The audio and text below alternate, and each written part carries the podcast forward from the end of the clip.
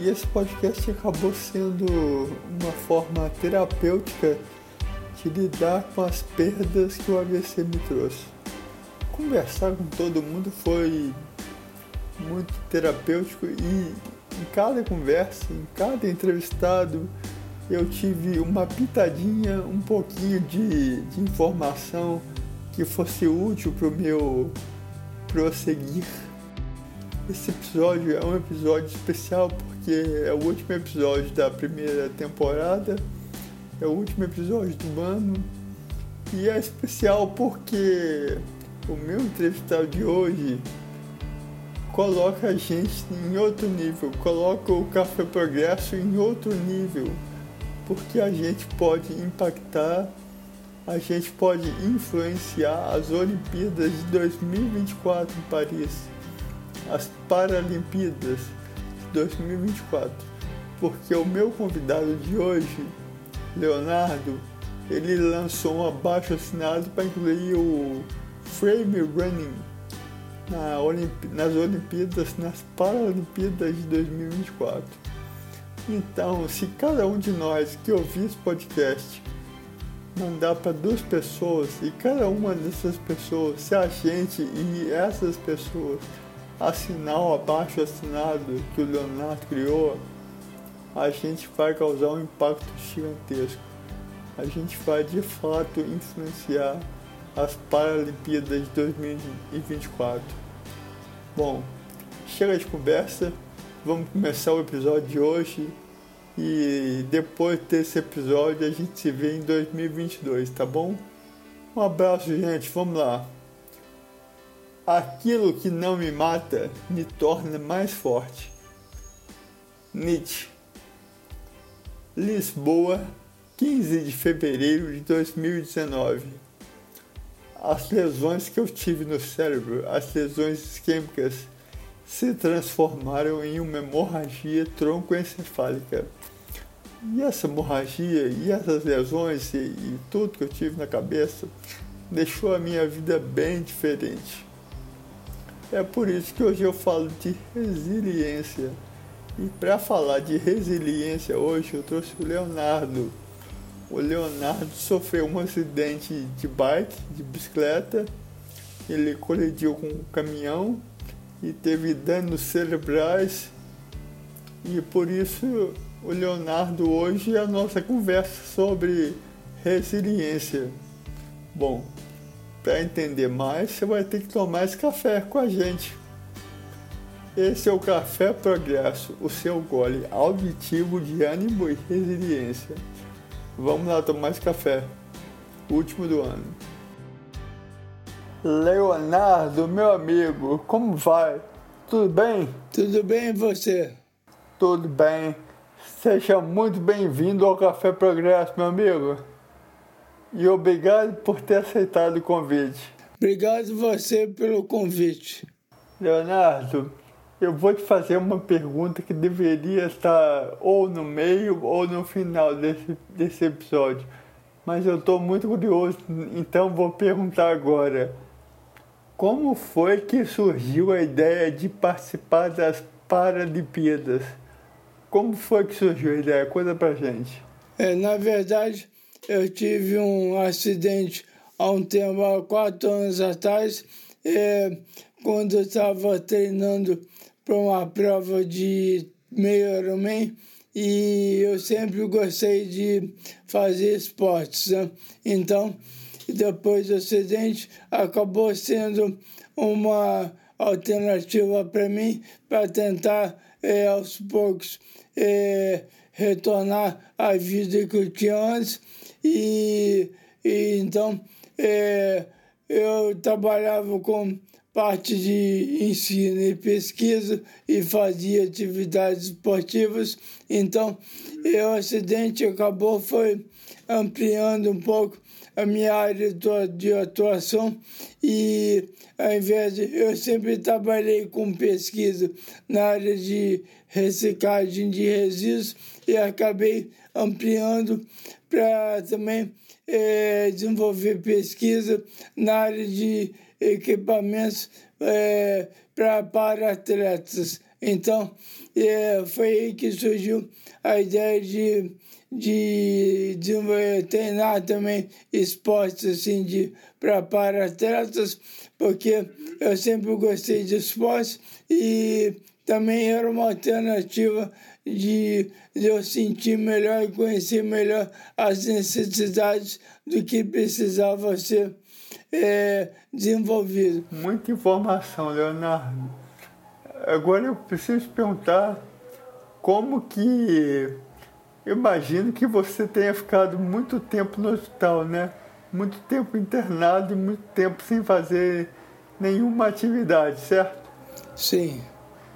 Tá. Aí você, você trabalhava com pesquisa na área de engenharia, certo? Isso, engenharia civil. Tá. E agora você trabalha desenvolvendo e pesquisando sobre materiais que podem ajudar é, para atletas, pessoas com deficiência, correto? Isso. Entendi. Então, o fato de você ter tido um acidente acabou ampliando a sua área de atuação, certo? Certo. Você, coincidentemente, gente, quem está nos ouvindo, coincidentemente, quando eu falei com o Leonardo pela primeira vez, ele, ele recebeu uma ligação que era uma ligação da universidade, onde ele vai voltar da aula. E eu achei muito legal ter acontecido essa coincidência. Que na hora que eu tava, que a gente estava combinando essa gravação, a universidade ligou para ele. Leonardo, essa coisa de voltar da aula, eu imagino que seja tão motivadora quanto o esporte, certo? Sim. Como que surgiu essa ideia, cara, de voltar da aula, de voltar a trabalhar? Porque você vai competir e eu imagino que da aula voltar a trabalhar seja um desafio também, certo? Sim. É, vamos dizer assim, que todo mundo tem é, seus pilares de, que fazem parte da vida.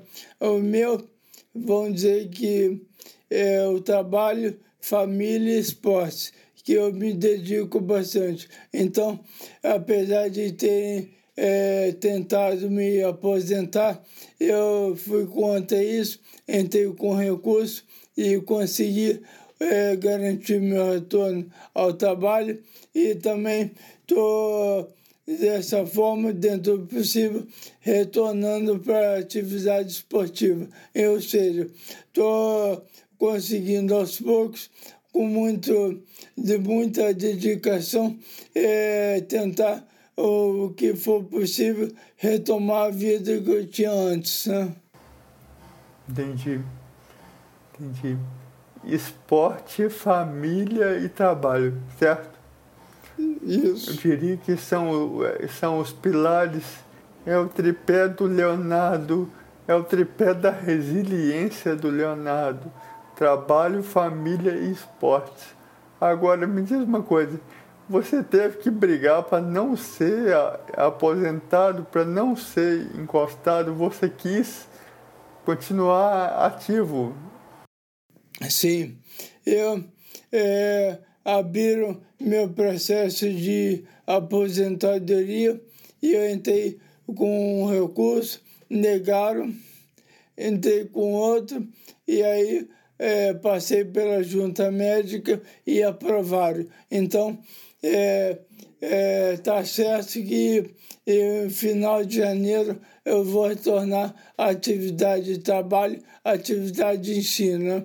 E já estou, inclusive, olhando é, alternativa para começar a desenvolver um projeto de pesquisa e extensão que, junto com outra faculdade da UFPR, que para desenvolver é, atividade esportiva nessa área de para-atletas, que vai englobar, além de atividades para alto rendimento, também atividade física para quem quer melhorar a saúde.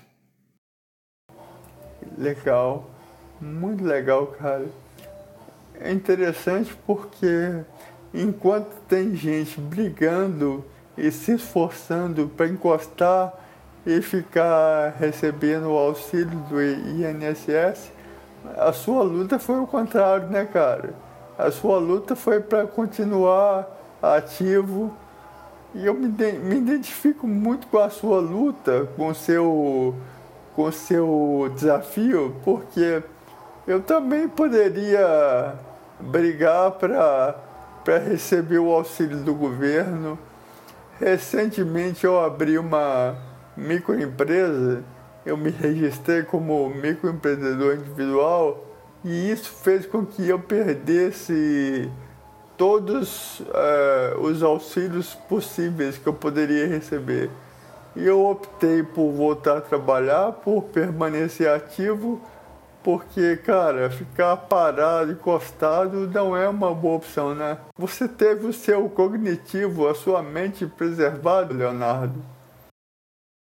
É, é uma boa parte, sim. É, eu sinto que é, tive, eu tenho ainda várias sequelas do acidente, é, é, inclusive problema, é, dificuldade de movimento, parte física do lado esquerdo e redução de, de sensação de dor e de calor do lado direito e também problemas é, nos olhos e é, visão dupla e problemas nas cordas vocais e na parte cognitiva.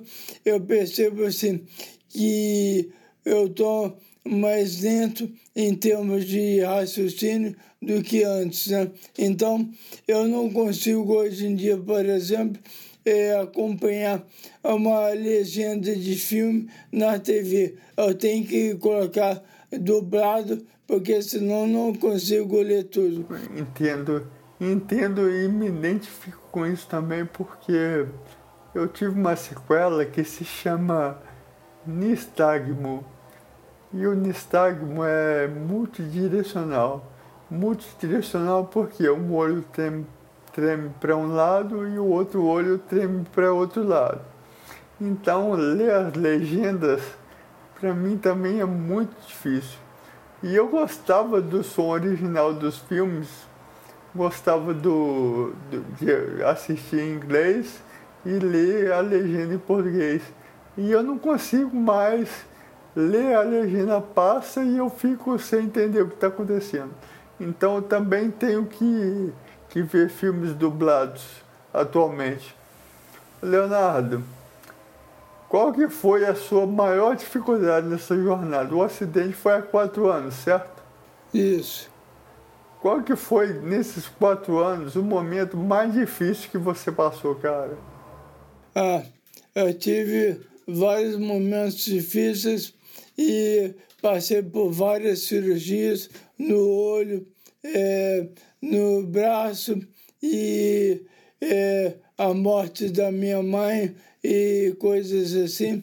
E então foram assim muitas dificuldades e, e também é, ao, ao mesmo tempo assim uma dificuldade grande que eu tive pessoal foi pensar que eu não ia conseguir retomar algumas atividades minhas, nem que fossem adaptadas, e isso começou a me deixar meio, é, meio depressivo e no final, pelo menos com muita dedicação, eu consegui é, ir retomando as atividades e então essa, essa, é, essa depressão começou a passar e comecei a ter mais esperança no futuro. Né?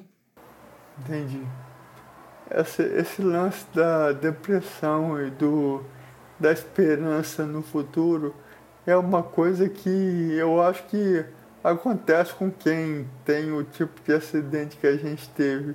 Eu não tive o um acidente parecido com o seu, mas também é classificado como um acidente. É um acidente vascular cerebral, né? Sim. Eu tive a, a, a, as lesões isquêmicas e tive hemorragia.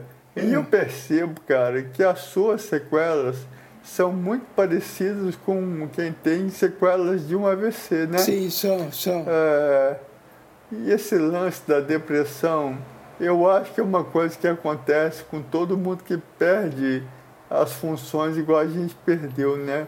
Porque, por exemplo, você tinha uma vida muito ativa, é, tanto no esporte quanto na vida pessoal, e eu também tinha uma vida muito ativa igual você, e de repente a gente se vê preso, né, cara? É. A gente se vê sem o mesmo potencial de antes.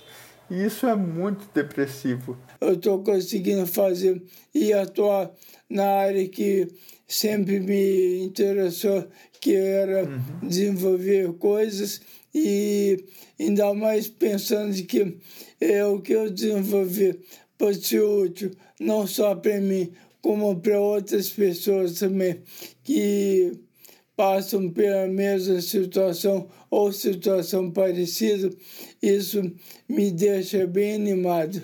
Uhum.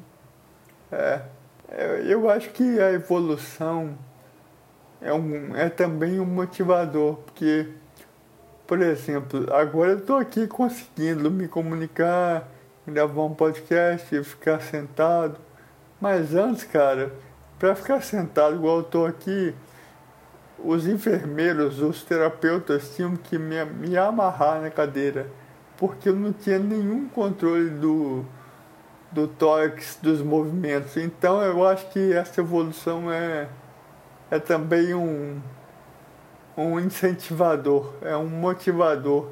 Saber que a gente é capaz de melhorar e é capaz de fazer as coisas que a gente quer é um grande motivador tem que ignorar as limitações.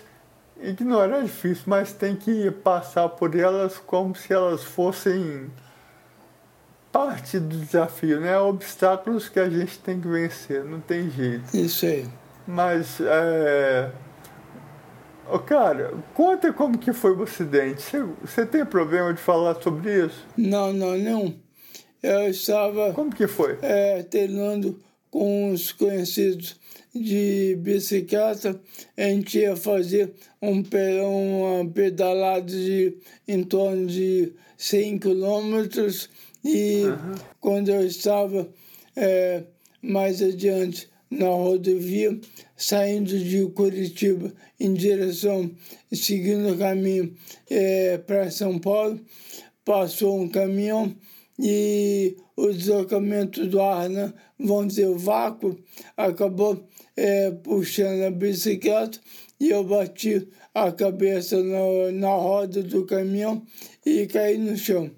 Foi um tombo que não me deu, é, não ralei nada no corpo, mas deu uma lesão grave no, na cabeça e também uma lesão grave no cotovelo esquerdo.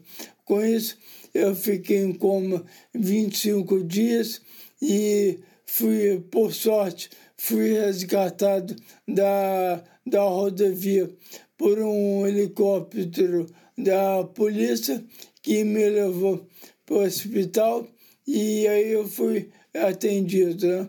E passei, cheguei a ficar no nível mais profundo de coma, que é chamado de Glasgow 3, e aos poucos fui é, depois de alguns dias, não sabia se eu tive morte cerebral ou não, e acabei recuperando um bocado e consegui sair do coma e estou aqui hoje. Né?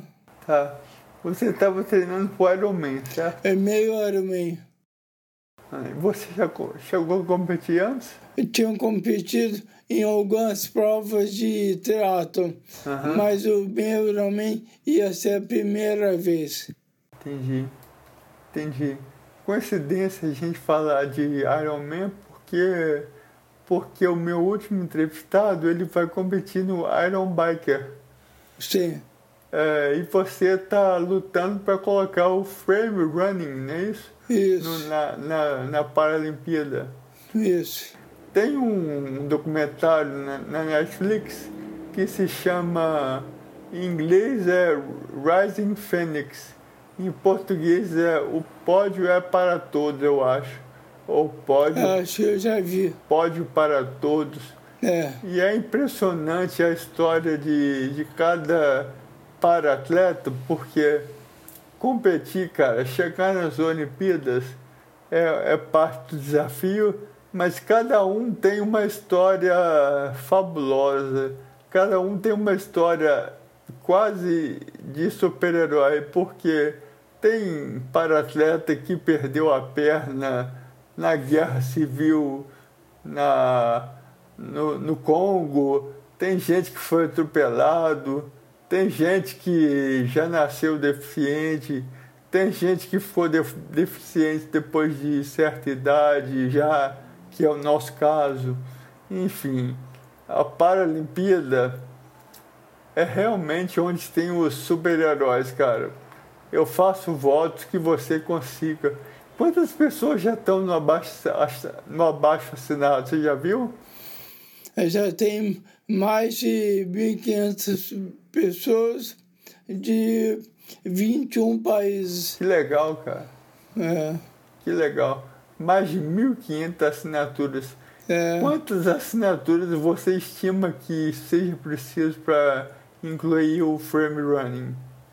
Não tem uma quantidade certa, mas eu pelo menos já fiquei sabendo que um órgão importante lá da Austrália está fazendo também força para é, incluir o frame running na Paralimpíadas. Então, eu devo juntar forças com eles e enviar esse, esse abaixo assinado para ver se reverte essa decisão uhum. do, do IPC, né? Uhum. Chama IPC? É o Comitê Paralímpico Internacional. Ah, sim, sim. Legal, cara. Eu tenho amigos na Austrália e eu, eu acho que pelo menos um deles já assinou abaixo assinado. Né? Mas eu vou mandar de novo e vou pedir para o pessoal se engajar mais. Porque realmente é, não dá para entender como que uma categoria tão, tão digamos... É, Inclusive... Como é que foi ficar fora, cara? Impressionante isso. Pois é. A gente, a gente vai conseguir, vamos conseguir incluir, cara, porque, cara, se você competir, nossa, vai ser uma, uma satisfação muito grande acompanhar. Obrigado. Vai ser muito legal. Faço votos. Ô, Leonardo, é, nessa trajetória dos quatro anos para cá, eu imagino que você tenha passado momentos muito difíceis. Nesses momentos, nos dias que, que a gente simplesmente fica triste ou para baixo ou dia ruim, você desenvolveu algum tipo de gatilho, alguma estratégia para vencer os momentos difíceis? É, minhas, minhas alternativas para tentar vencer esses momentos difíceis foram sempre o apoio da minha esposa e também a minha dedicação para tentar melhorar, né?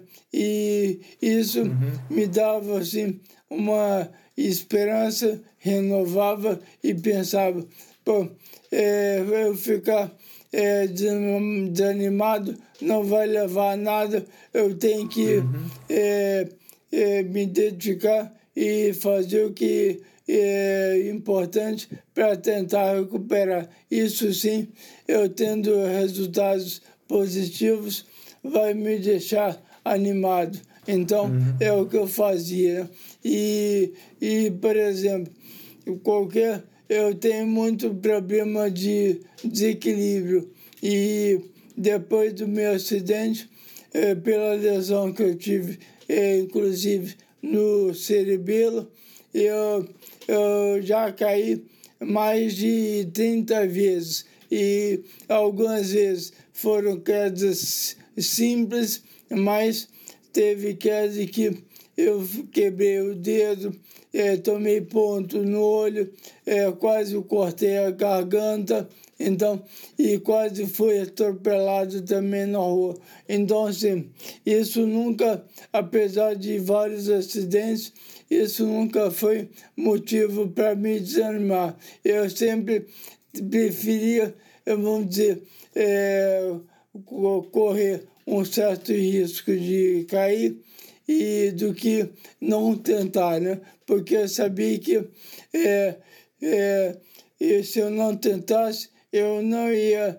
desenvolver e se eu tentasse, eu poderia cair, às vezes um tombo simples ou não, mas e, pelo menos eu ia ter um, um retorno de que eu consigo é, é, fazer ou não, melhorar ou não, né? onde eu tenho que me dedicar. Então, é, meu caminho foi sempre esse, apesar dos, dos vários acidentes e das várias dificuldades, eu mantinha fixo na cabeça onde eu, eu queria chegar e, e me dedicava para isso. Não importava os tombos que eu levava no meio do caminho. Uhum. Engraçado porque você falou de novo família. E eu vejo que a família tem sido um, um pilar muito forte nessa sua caminhada, né? Sim. Você falou de família, trabalho e esporte, mas eu percebo que a família tem sido importantíssimo e eu acho que no meu caso também é a mesma coisa, cara. A família, as pessoas que estão perto da gente, nos apoiando, porque essa questão do nos apoiando, desculpa o trocadilho, caro ouvinte, mas eu também perdi o equilíbrio totalmente porque eu tive uma lesão no cerebelo muito séria e eu já caí também várias vezes e eu percebo que a família nos ajuda a manter equilibrados no sentido, em todos os sentidos. É. Porque, cara, ter alguém cuidando da gente, ter gente que gosta por perto, sentir essa energia boa é muito fundamental. Agora, ô Leonardo, para a gente ir se aproximando da reta final do nosso podcast, me, me conta uma coisa, cara. Você acha que as pessoas veem o Leonardo como o Leonardo se vê? Olha, essa é uma dúvida que eu ainda tenho. Não sei como me, me. Né? Eu tento, é, é, pelo menos, fazer o melhor de mim para passar uma impressão uhum. boa e mostrar uhum. que eu ainda tenho capacidade de contribuir, que eu acho que isso, para mim, é uma coisa muito importante. Então, uhum. é, eu, como eu era muito ativo antes, eu, e eu luto, inclusive, para continuar sendo em vários, é, várias áreas, seja no esporte ou no trabalho. Eu eu tenho esse lado então de é, me dedicar e eu procuro não me importar muito é, com o que os outros vão pensar, né? E sim uhum. como eles me enxergam. E sim fazer o melhor possível para agradar pelo menos a mim mesmo. E, uhum. e que isso eu acho que é muito importante. Se eu não conseguir é, atender às expectativas dos outros, paciência.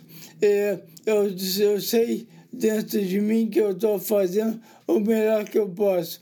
Isso uhum. me dá uma, uma confiança, um equilíbrio e uma vontade de me dedicar cada vez mais para conseguir uhum. melhorar. Poxa, se eu antes era de um jeito e agora é, vamos dizer que talvez algumas pessoas não me veem da mesma forma, é, eu penso assim, o que eu tenho que fazer para que as pessoas vejam que ainda, é, apesar de ter algumas dificuldades, ainda tenho é, como contribuir, né?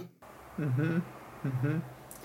Eu fiz essa pergunta porque recentemente eu vi uma campanha, eu não lembro onde que eu vi a campanha, mas a campanha dizia você me vê como eu me vejo, que é exatamente isso, é porque, por exemplo, eu me vejo, assim como você, eu me vejo capaz de contribuir, de trabalhar, enfim, de, de ser uma pessoa ativa na sociedade. É assim que eu me vejo. Mas a minha, por exemplo, a minha fonoaudióloga falou que o fato de eu falar assim, da minha voz ter ficado assim, isso faz com que as pessoas me percebam com algum tipo de, de déficit cognitivo, entende? Sim. Mas isso é, é só um código vocal que as pessoas estão acostumadas a ouvir vozes e dicções perfeitas. O fato de eu falar assim faz com que as pessoas pensem que eu tenho um, um déficit cognitivo. Então, eu acho que tanto eu quanto você, todo mundo que passa por uma situação parecida com a nossa, tem que se esforçar mais no sentido de no sentido de verem a gente como a gente se vê. Então a gente tem que se esforçar para ser, digamos, aceito, é, para ser mais parecido com o que as pessoas estão acostumadas, para que a gente seja percebido como capaz, como alguém capaz, não é isso? Isso. E aí, cara, para a gente emendar nesse assunto, eu vou te perguntar o seguinte: qual dica você daria para quem se acha incapaz ou se vê numa situação de impotência, incapacidade, mas quer fazer mais, que dica você daria? Olha, não se ache incapaz e, e procure se dedicar a, a recuperar o quanto puder. E o que não conseguir recuperar, é, aceite, e porque não tem, se não tem o que ser feito, paciência. Né? Então, é, faça o melhor possível, porque é, quando você, você consegue, é, busca isso, fazer o melhor possível, é, com certeza você vai estar na frente de muita gente que não tem deficiência nenhuma. Muito bom, muito bom. Leonardo, você você tem feito esporte hoje, em dia? Sim, eu é, faço natação três vezes por semana, é, uhum. vou na fisioterapia, ao invés de ir de carro, eu, eu escolho sempre ir é, de bicicleta com, com a pedra, né? com o pé no chão. Eu, inclusive, é, adaptei uma bicicleta que eu tinha aqui da minha filha, tiro os pedais e vou com o pé no chão usando ela, que eu vou fazendo atividade física. Então, é, eu ainda faço também o treino de pedra para conseguir é, participar de torneios aqui no Brasil.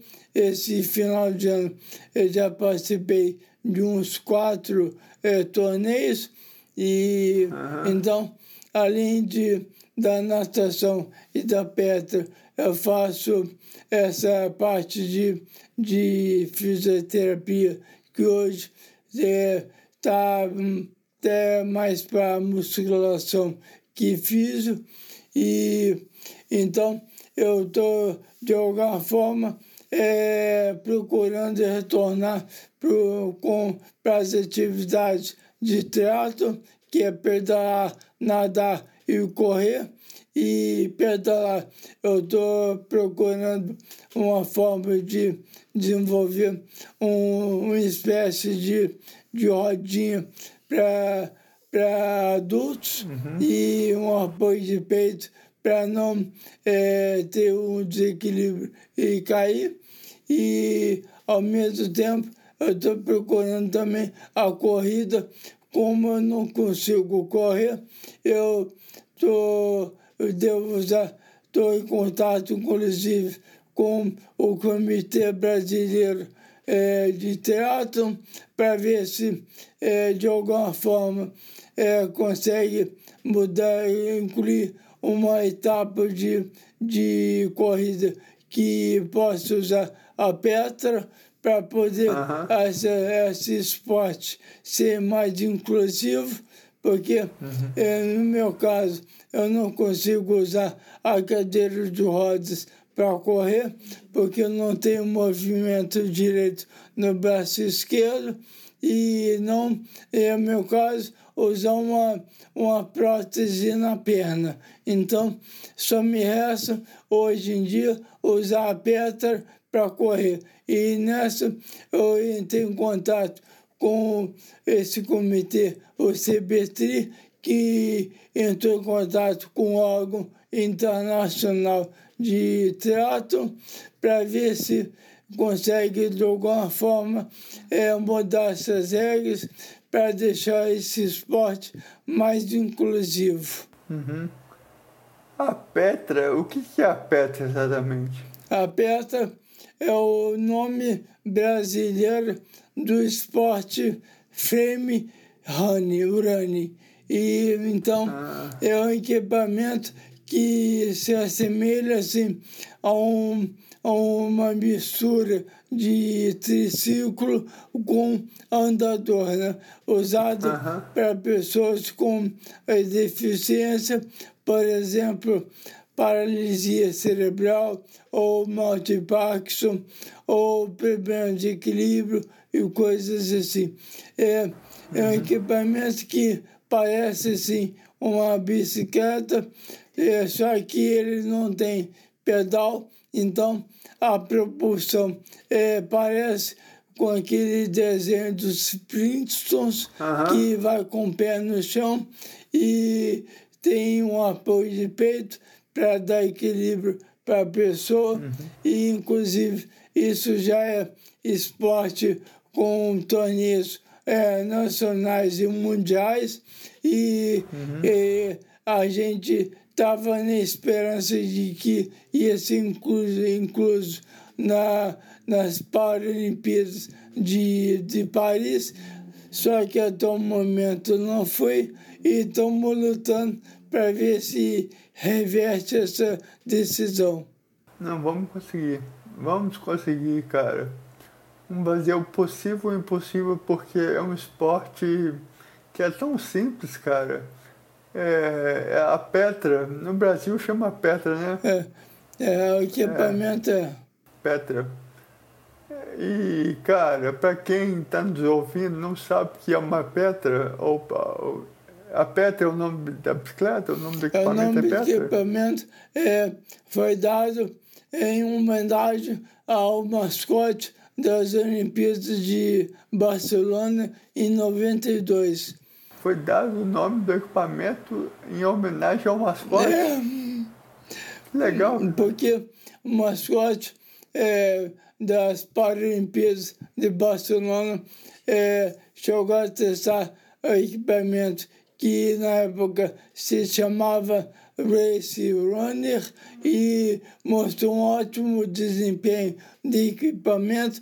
E aí, como o mascote se chamava Petra, esse termo foi adotado aqui no Brasil. Uhum, uhum. Legal, muito legal. Leonardo, tem mais alguma coisa que você gostaria de falar, cara? Bom, eu queria agradecer que foi muito importante esse tempo todo é, a, ao apoio que eu tive é, da, da família, mesmo que virtualmente, porque eu moro em Curitiba e minha família está em Minas, é, Juiz de Fora e Belo Horizonte, e também a ajuda que eu tive aqui em Curitiba e tanto na urgência é, do dia próximo acidente, como até hoje dos meus sogros, de minha sogra e do meu sogro, e também da, da avó da minha esposa, que me deram uhum. um apoio muito importante, tanto no dia a dia quanto é, com, é, psicologicamente. Uhum.